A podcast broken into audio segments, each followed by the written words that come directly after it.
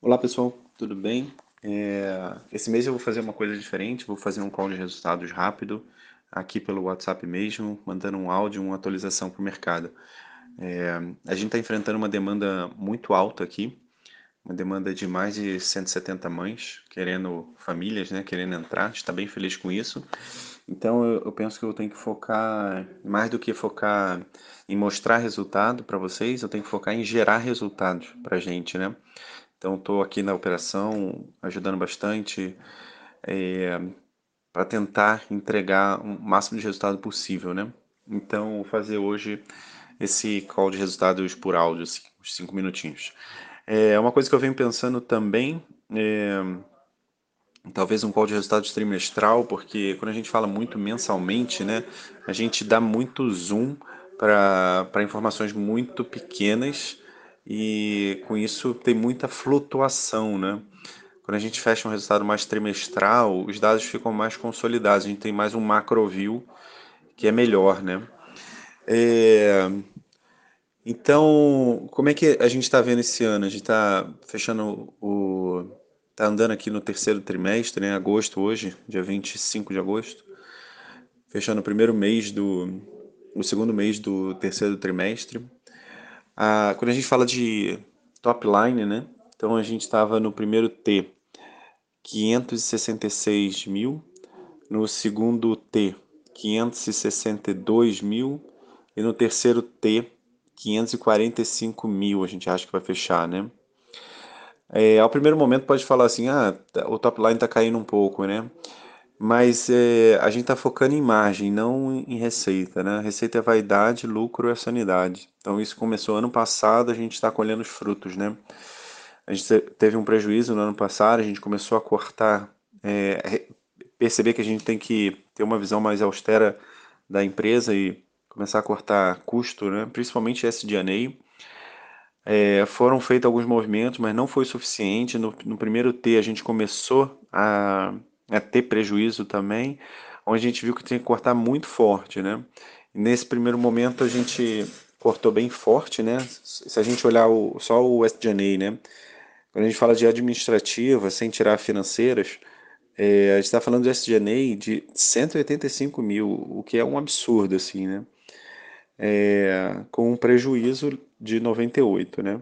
Então a gente cortou bastante SG&A já no segundo T foi para 132, um, uma economia monstruosa, de 185 para 132, né? uma ótima economia, já gerando lucro de 13 mil, é,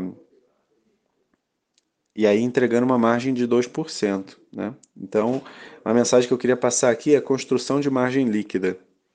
A gente, no primeiro T, teve uma margem líquida negativa de 17, mas no segundo T já tem uma margem líquida positiva de 2%. Então, estou bem feliz. Se a gente expurga o, os, os, as despesas não recorrentes, esse lucro já sobe para 50 mil, né? o que é um belíssimo resultado, principalmente curto prazo, né? comparando o primeiro T com o segundo T, um resultado maravilhoso e a margem recorrente já sobe para 9%. Então, o que, que eu gosto de ver margem recorrente? Ela pavimenta o futuro, né? A margem recorrente mostra como é que será o futuro depois desses itens não recorrentes. Então, o terceiro tri que a gente está vivendo já entrega, a gente acha que vai entregar por volta de 30 mil né, de lucro, uma margem líquida de 6%, ou seja, em pouquíssimo tempo, em dois trimestres, a gente já saiu de negativo para positivo 6. Né? E se a gente olha o recorrente, já chega perto de 70 mil. Estou é, muito feliz com esse resultado. A margem líquida recorrente já vai para 13%. Estou muito feliz com esse resultado. Eu sei que a primeiro momento o top line pode preocupar, mas eu acho que a gente chegou ali no patamar Agora no quarto trimestre, pela receita recorrente que a gente está vendo, a gente vai chegar pro, já vai dar uma crescida na, no top line, né? Que teve esse pico, esse ponto mínimo de 145 mil, e aí já sobe para 150, 150 e tantos mil, né? E continua gerando margem, né? A gente a expectativa é que, que gere, gere um lucro parecido com o primeiro T, com o, o terceiro trimestre. E, e assim a gente começa a pavimentar o, o 2024. Né? 2024 eu estou com uma expectativa muito boa. Né? 2024 tem muitos itens não recorrentes que vão, vão desaparecer, né? Então a gente rescisões e outros itens, que é o movimento que a gente está fazendo, né, para sanear esse balanço. E então 2024, eu acredito que a margem já vai para mais de 10%, né, 10, 15%. O top line também eu acho que vai crescer, né? A expectativa é muito boa, a gente está fazendo um trabalho muito bom aqui. Então são, são essa esse update assim de cinco minutinhos que eu queria fazer para o mercado, né? E voltar para poder voltar aqui para as operações para focar em resultado e não ficar falando muito de resultado, mas em sim entregar resultado, né? Então tem, tem uma coisa que eu queria comentar aqui também, trazer alguns erros assim, né? A Bárbara estava falando comigo do que o Warren Buffett ele sempre começa a, o Investor Day dele lá em Omaha é, falando sobre, sobre os erros, né? Então, eu também acho isso um, movimento bem bacana de falar os erros, né? A gente teve vários, vou elencar só um aqui que a gente teve. É, está tendo um erro muito grande na contabilidade, conciliação ali do, de um canal está com problema, que é o PayPal. Então a contabilidade não consegue ligar lá os, os relatórios. Então a gente tem dados da contabilidade só até abril e a gente já está em, em agosto, né? Já são cinco meses é, é, sem quatro meses ali sem, sem relatórios de contábeis, né? Só gerenciais. O que, ao meu ponto de vista, é muito ruim, mas está trabalhando para resolver esse erro. É, ali na planilha de relatório gerencial, eu fiz um erro bem grotesco, assim, de uma referência circular que estava atrapalhando a análise mas enfim, já encontrei o erro, já, já resolvi. É, e ao longo dos outros resultados eu trago mais, mais erros assim para a gente compartilhar e parece uma coisa ruim falar de erro, mas eu acho que não é. Eu acho que a gente mostra os erros e mostra que o pessoal aqui que está trabalhando está sério, tá, erra também como qualquer um, não tem nem, nenhuma estrela aqui. Mas, mas a gente reconhece os erros e vamos embora, vamos trabalhar, né? A última mensagem que eu queria dar é... A última não, mas é... quem quiser mandar dúvidas também pode mandar, é só mandar aqui no meu privado que eu respondo para o mercado, né? Posso botar, vou respondendo aqui no, no, no WhatsApp mesmo, só para a gente ganhar tempo, eu poder focar aqui na operação. Queria falar também que o Investor Day a gente está tá refletindo bastante sobre as ideias dele, achar um, um pitch razoável. Então tem, tem várias famílias interessadas. Se você estiver interessado, por favor, mande uh, uma carta para a gente. É, tem um modelo ali de, de interesse para que a gente tenha certeza que você quer realmente investir e em dezembro ali a gente possa, você possa entrar na nossa empresa.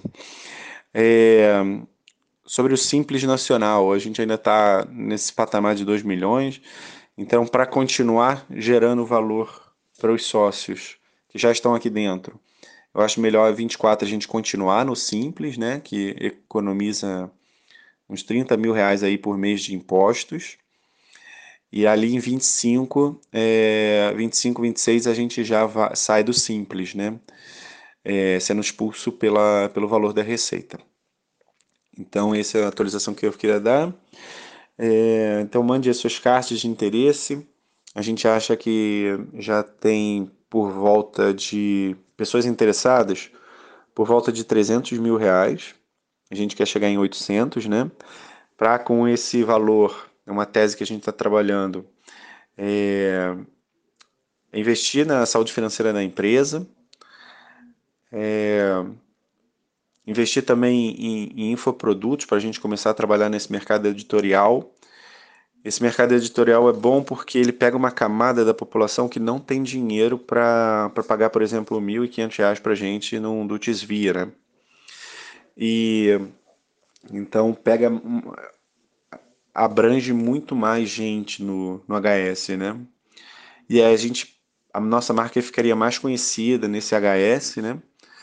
Que é a nossa missão, né? Ser até 26 a, a empresa de referência no homeschooling no Brasil, né? Então essa é a nossa missão que a gente quer perseguir. Então com esse Investor Day, a saúde financeira da empresa ficaria muito mais forte, geraria muito mais lucro, teria muito mais dividendos para os acionistas, logo no, nos primeiros meses, né?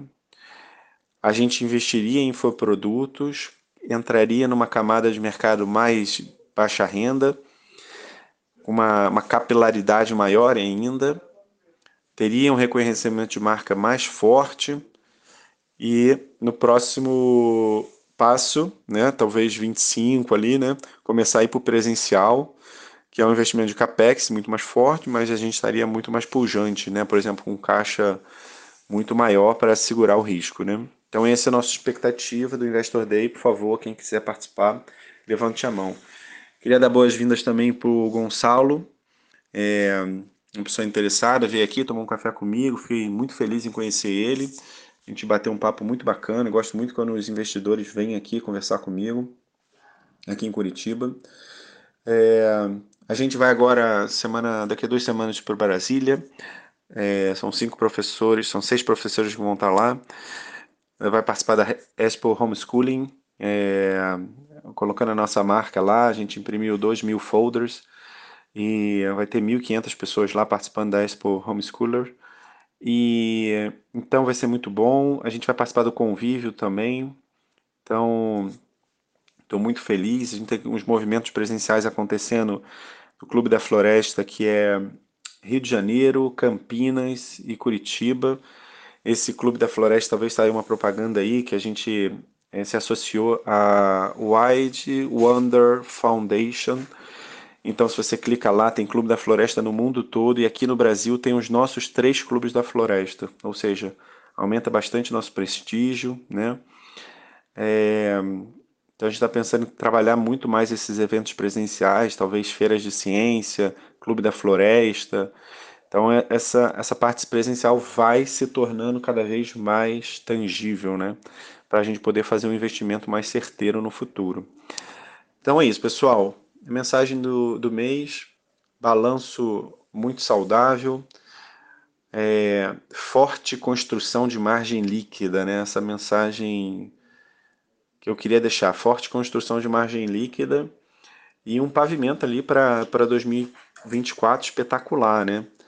Com margem líquida muito mais saudável, com dividendos crescentes, dividendos mensais, o que vai ajudar muito aos sócios a acreditarem cada vez mais no nosso projeto. Muito obrigado e mandem suas dúvidas e até setembro.